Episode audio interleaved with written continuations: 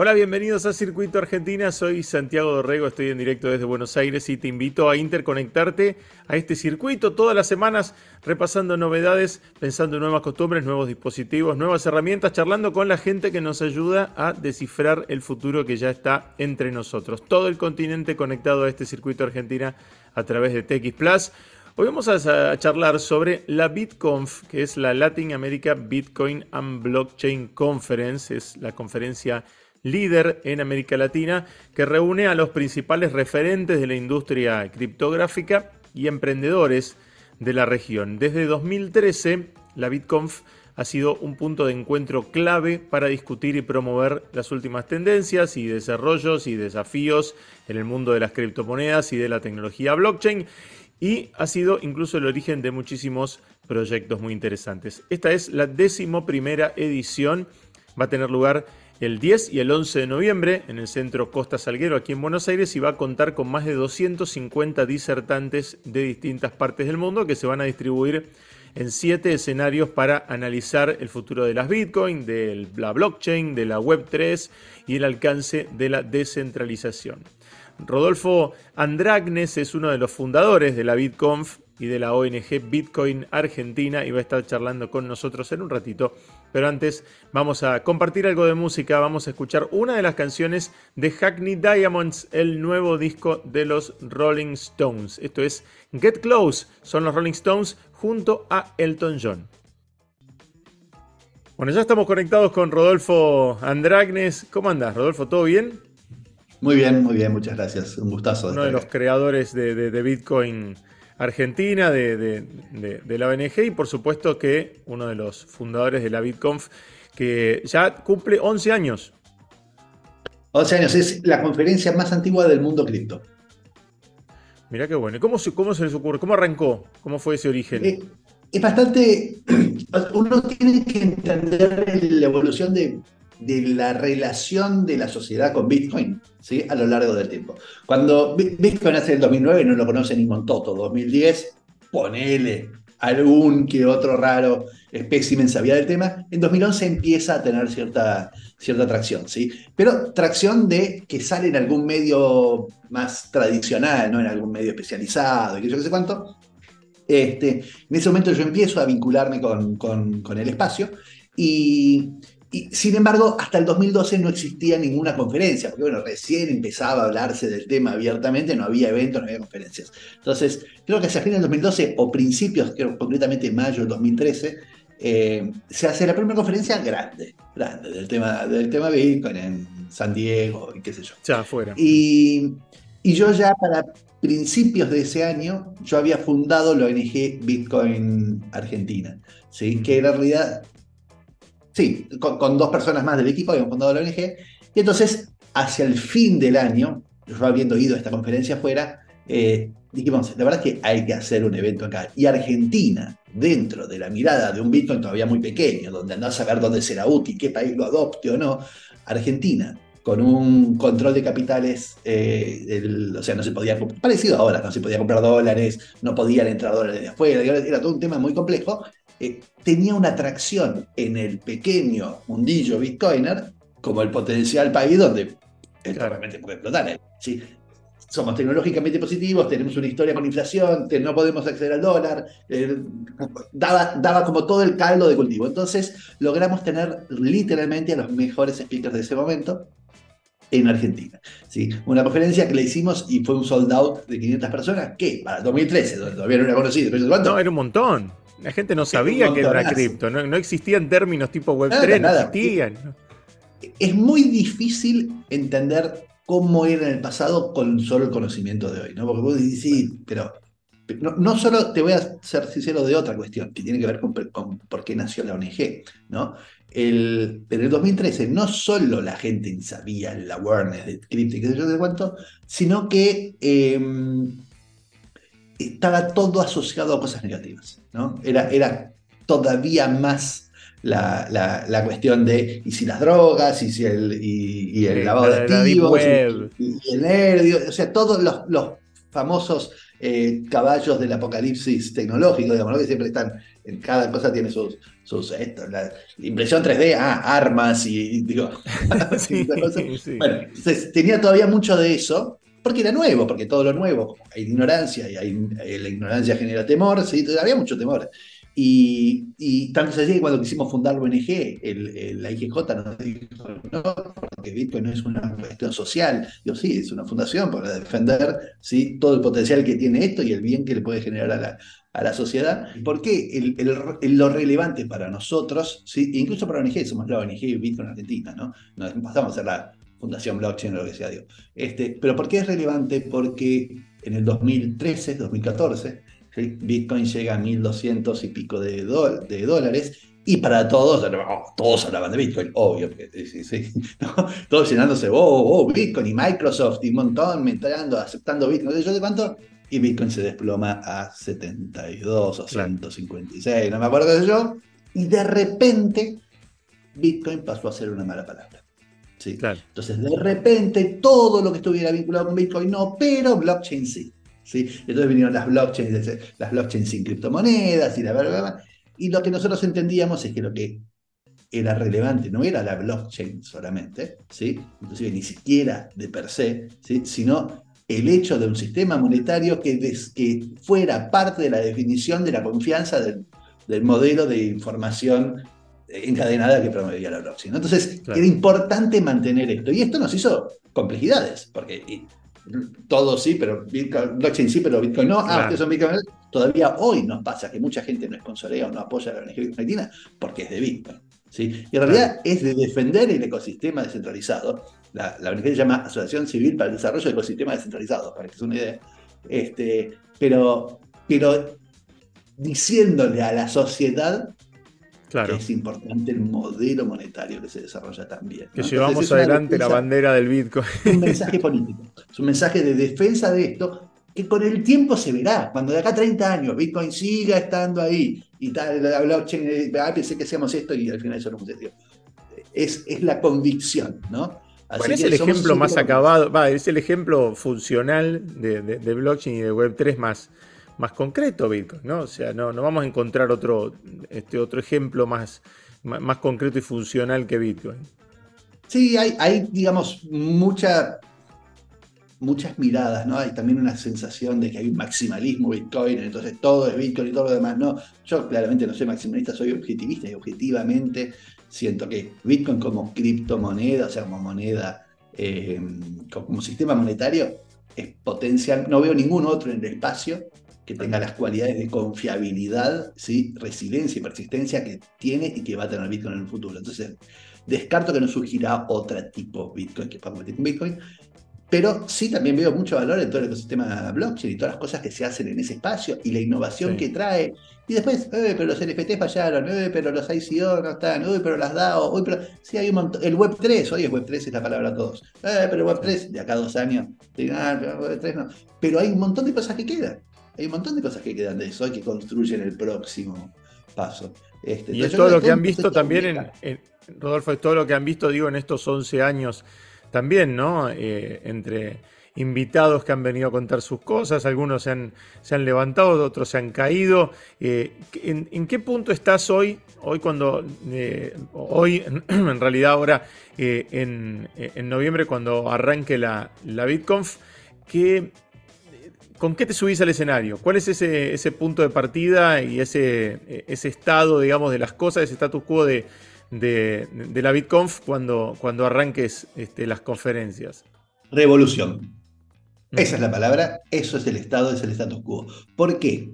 Porque todos podemos ver que hay una clara adopción del tema. O sea, hoy ya no es una duda de si la blockchain o no la blockchain. Yo sé, mucho hemos aprendido, todas las CBDC, la discusión de la moneda digital, digo, eh, está, el tema está, está instrumentado, ¿sí? Pero cuando uno entiende que venimos de Bitcoin, ¿sí? no solo de blockchain, cuando venimos de un espacio donde ¿qué representa? Para el que lo mira de afuera es el precio de Bitcoin. ¿sí? Para el que lo mira de afuera, la forma de ver la cáscara es su precio. Para el que está dentro, para el que entiende, para el que se queda, para el que lo defiende, ¿sí? el precio es absolutamente irrelevante ¿sí? porque es ajeno a Bitcoin, es del mercado, no es de Bitcoin. ¿sí? Lo que a uno le gusta de esto, de esta cambio, es el cambio, es esta revolución, es esta evolución con una R silenciosa, porque no es una revolución que estamos todos gritando yo, pero es una revolución.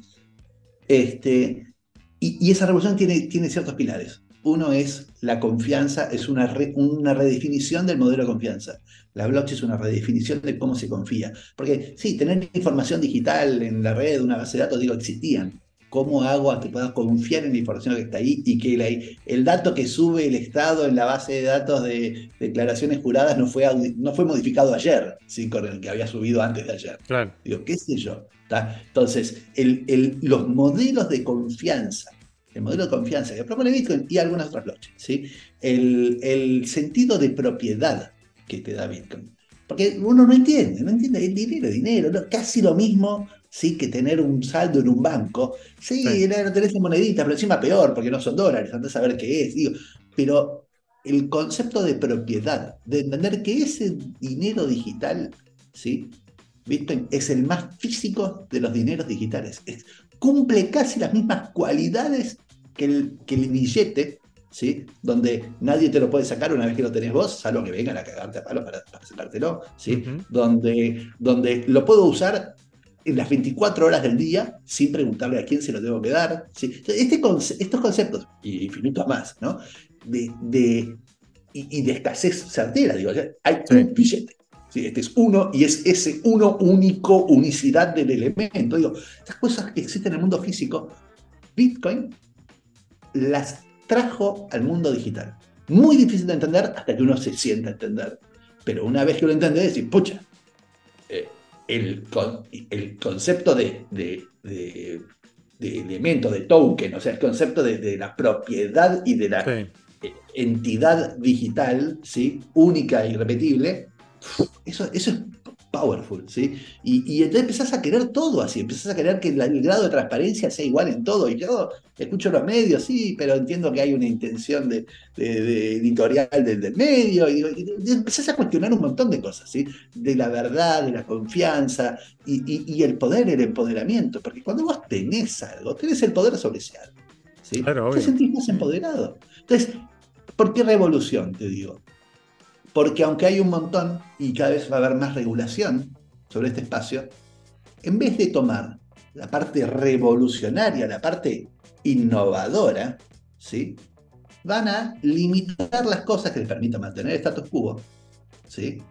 Y, aprovechar alguna Te digo, sí, hago una criptomoneda digital blockchain. sirve esto. Eh, CBDC, ¿sí? por la trazabilidad de cosas genial, pero no el, para la privacidad que da Bitcoin, esto es parte de lo que queremos defender, ¿sí? Pará, y la transparencia viceversa, que yo pueda verlo como vos hiciste también, esto es lo que quiero defender. Entonces, la revolución, hoy lo que yo siento de la conferencia, de alguna forma quiere en su espíritu, es, sí, no dejemos que nos, o sea, sí, va a pasar, sí, nos van a regular un montón, pero, pero entender de qué se trata esto. Porque, claro. porque la revolución nace de abajo y de arriba. O sea, la revolución, esta tecnología ya permite esto. Y no tenemos que, que, que, eh, dejarnos eh, guiar solo por una parte. Pero, pero qué difícil, Rodolfo, convencer eh, a, en realidad, a todas las partes, a la gente en general y, también a, los poderes que no quieren largarte esa manija tampoco, ¿no? Y, y, hacerle entender a, la mayoría de la gente que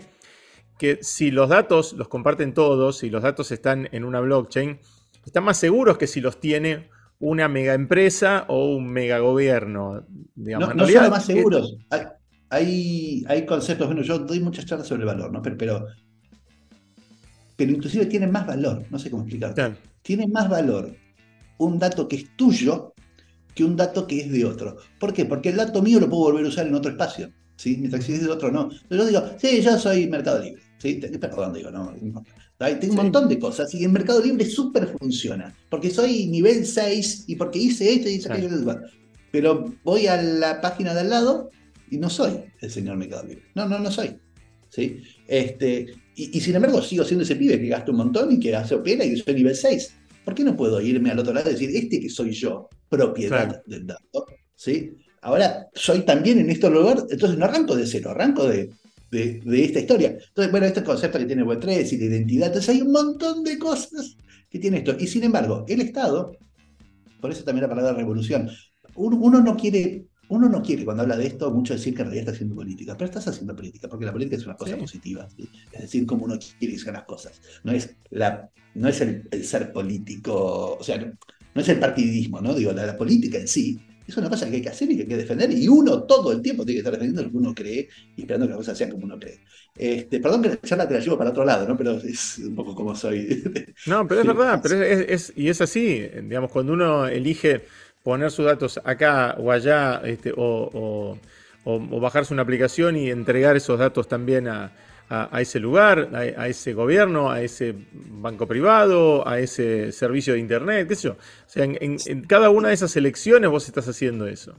Y te sumo que te terminas dando cuenta de que esto que hasta ahora era necesario que fuera centralizado porque no había forma de certificar la veracidad del dato si no confiabas en al menos uno que dijera este es el dato, ¿sí? esto lo elimina. Entonces, Bitcoin trajo su blockchain mediante, ¿sí? Pero vos podés hacer una cosa súper buena, pero si no confías en el modelo en cual es validada esa información, yo te hablo en el concepto de Bitcoin por lo menos, ¿sí? vos lo que tenés es un grado de certeza sobre la información sin un intermediario que sea el rey, el príncipe que dice esto es lo correcto y esto no. Entonces puedo confiar en todos sin confiar en nadie en particular. ¿no? Eh, hay una frase muy famosa que es quid custodes ipsos custodes, así que ¿quién me cuida del que me cuida? ¿Sí? Bueno, en Bitcoin no tenés que confiar en uno, confías en todos al mismo tiempo en una forma eficiente. No necesito preguntarle a cada uno, che, che, che, che, che. Es, lo que está es porque todos validaron que está. ¿sí? Entonces, hay, hay, que realmente, nosotros decimos rabbit hole, te metes en el agujero, ¿sí? cuando empezás a entender que esto no es precio. No es precio, es irrelevante, es lo menos relevante de todo. Sí, obviamente que si el precio estuviera en cero, no habría bitcoiners. y puede ser, puede ser, ¿sí? pero que una semilla sembró en el, en el que, pucha, el mundo puede ser diferente. Entonces yo me siento que con mis acciones, con mis cosas, este, y es por lo cual lo hago en forma eh, voluntaria, desinteresada, no económica desde hace 11 años, ¿sí? es eh, ayudar a la gente a entender este, esta revolución. Así que la palabra este año es revolución, está mismo asociado a la Bitcoin revolución. El año pasado era, mundialista, para que es una idea. Y sí, bueno, el mundial. La copa de, fútbol Bitcoiner, y digo, pero este año la palabra es revolución. Eh, si lo logro transmitir, es una cosa muy difícil de transmitir. ¿Por qué? Porque la gente, por otro lado, no tiene tiempo. No, la gente siempre va hacia el lado más eficiente, ¿sí? Y, entonces con un poco me alcanza, hasta ahí satisfice mi necesidad, qué sé yo. Este, y entonces no va a pasar. Y lo único que necesita Bitcoin, no para que la gente lo entienda, ¿sí? sino en todo sentido, para que la gente entienda, para que, para que sirva, para que el mundo entienda que era necesario, es tiempo. La única cosa que necesita Bitcoin es tiempo. ¿Por qué? Porque los sistemas monetarios tradicionales van a fallar, porque el abuso de poder va a seguir existiendo, y, sin embargo hoy hay una alternativa que antes no existía. Entonces la gente le va a ir cayendo la ficha. Pero no va a ser siempre, eh, no va a estar siempre percudido por esas, por esas eh, cuestiones eh, que son tan, tan humanas también, no va a estar siempre atravesado por, por eso, que vos digas, bueno, y, va, a terminar metiendo la mano en el gobierno, y va a terminar queriendo el gobierno ser dueño de, eh, esa blockchain y, tocar los datos, este, o, bajarse los datos, o intervenir, ¿no? Digamos, uno... Esto es lo que hace que yo no pueda confiar en ninguna otra blockchain que no sea Bitcoin. Pero te puedo tener, o sea, podemos, podés hacerme las preguntas que quieras, ¿sí? Que se te ocurran, o mañana fuera del programa, ¿sí? Este, que te justifiquen y expliquen porque eso es absolutamente imposible en el mundillo de Bitcoin. O sea, puede pasar en otra noche. Oh, fíjate, una de las grandes críticas a la moneda digital argentina, ¿sí? No es el, digo, son varias, ¿sí? Pero digo, no, es el hecho de si eh, es útil o no que todo el mundo esté digitalizado. Sí, obvio. Y es cierto que podría una, mayor eh, coerción tributaria eh, instantánea sobre los pagos generar una mayor base de tributación y entonces generar menores impuestos. Sí, sí, sí, hagámoslo, ayudemos. todo eso es cierto. Pero, primero, claramente no es cierto, no hay forma alguna, no va a estar en ninguna ley que si recaudo más bajo los impuestos. Lo puedo decir políticamente. No va a estar escrito en ningún lado que toda mejora de acá es como decir, sí, voy a hacer eh, el impuesto del cheque, entrada por, por, necesidad de urgencia en el 2001 y te lo voy a sacar mañana. Sí, no saco nunca. Prometer se puede prometer lo que uno quiere. ¿sí? Solo el código en Bitcoin está escrito en piedra. ¿sí? Es lo más físico del mundo digital. Este, entonces, digo, primero esas promesas. La otra promesa es, sí, esta es la blockchain sobre la cual lo vamos a hacer. ¿Para, cuál es? ¿La de Bitcoin? Eh, no, no porque Bitcoin es cara. Claro. Ok. Ah, la de Ethereum. No, no, que va a pagar las transacciones de Ethereum. 3 dólares por transacción, olvídate. No, la de Ethereum no. Bueno, bueno, decime igual. Este, no sé, la de Polka. Digo, y, si Polka le va muy bien y empieza a tener un montón de costos, bueno, no, vamos a migrar. No hay certeza de nada. ¿sí? No, vamos a hacer la nuestra. Pero ya está la blockchain federal argentina. Ah, no, sabía que estaba. Bueno, este, no, pero vamos a hacer, porque ese es del otro gobierno. Vamos a hacer bueno, la, nueva. Pero, ah, perfecto. Pero, Cambia gobierno.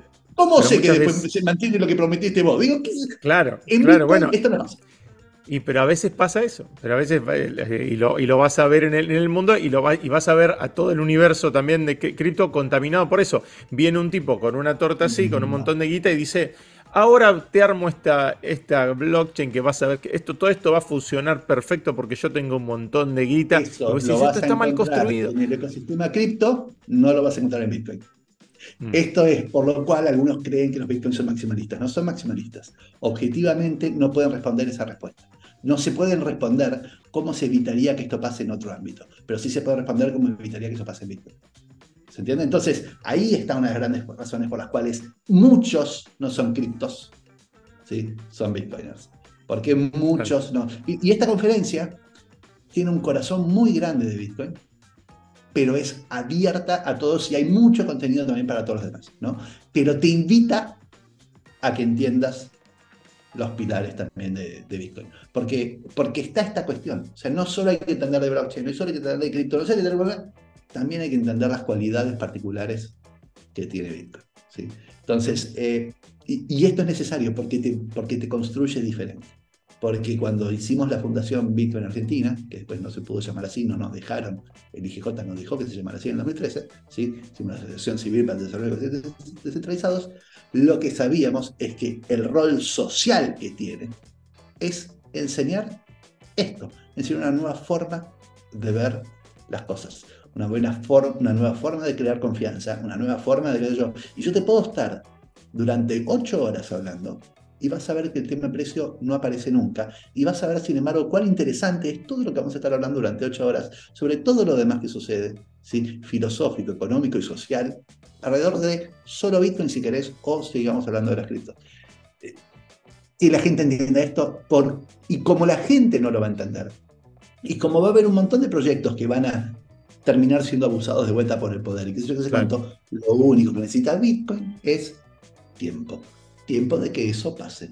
¿Sí? sí, perfecto. Va a haber la nueva CBDC de Europa. Perfecto, listo. Va a fallar. ¿Sí? ¿Por qué? Porque va a ser abusada y, y, todo. Van a ser abusadas las cosas. Cuando se pueda abusar, va a pasar. Y entonces eh, saco la europea ¿sí? y saco la, eh, americana y saco la china. Ah, pará, pará, tengo acceso a la moneda china mucho más fácil que la que tenía antes. Bueno, no, pero entonces no vas a poder usarlo por este camino. Claro. y tal, y qué sé yo. Y, empieza. Entonces, che, y esta le está yendo mucho mejor. Bueno, manipulemos la emisión por este lado y, entonces empieza. Por lo cual lo único que necesita Bitcoin es tiempo. En los que creemos que esto va a pasar en el futuro. Porque tenemos esta mirada de que, de que el sistema tradicional ¿sí? de, poder y de, y, de gobierno y de, de gestión y de, transparencia está fallado, ¿sí? sentimos que tenemos que hacer una revolución, pero de información. ¿sí? Ninguno va a ir a tirarle a, poner una bomba. No, es vendetta que pone la bomba en el, En el Parlamento de, de, no me acuerdo dónde pone. Este, de Londres. ¿Está bien? Pero es una revolución. Y toda la gente que quiera, por supuesto que puede participar de, esta revolución 10 y 11 de noviembre en Costa Salguero.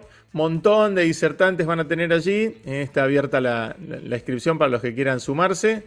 Eh, así que bueno, están todos invitados para allá, eh, Rodolfo, a participar de esa, de esa gran fiesta. Porque también hay, más de 200 también hay fiesta, hay conferencia, hay de todo.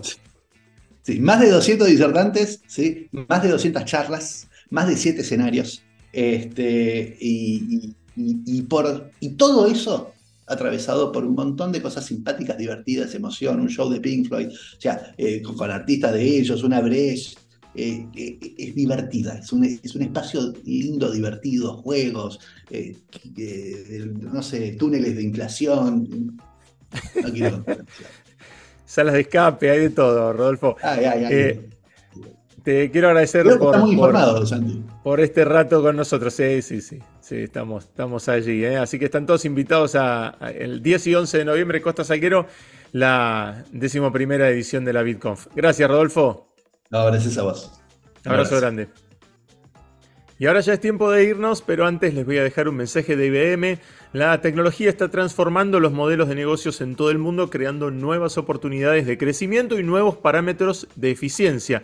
IBM es líder en la inteligencia artificial de los negocios y va más allá porque en IBM integran tecnología y experiencia proporcionando infraestructura, software, innovación y servicios de consultoría para ayudar a la transformación digital de las empresas más importantes del mundo. Visita www.ibm.cl y descubrí cómo IBM está ayudando a que el mundo funcione mejor, creando juntos la transformación y el progreso de los negocios de América Latina. Y hasta acá llegamos. Si querés seguir conectado a este circuito y a esta conversación, puedes encontrar muchas más noticias en texplus.com, en Instagram y en todas las redes me encontrás como Santiago Dorego y todos los links a mis redes están en santiagodorego.com. Déjame comentarios allí en mis redes y contame si ya estás conectado a Circuito Argentina. Chau, nos vamos a reencontrar nuevamente el miércoles que viene.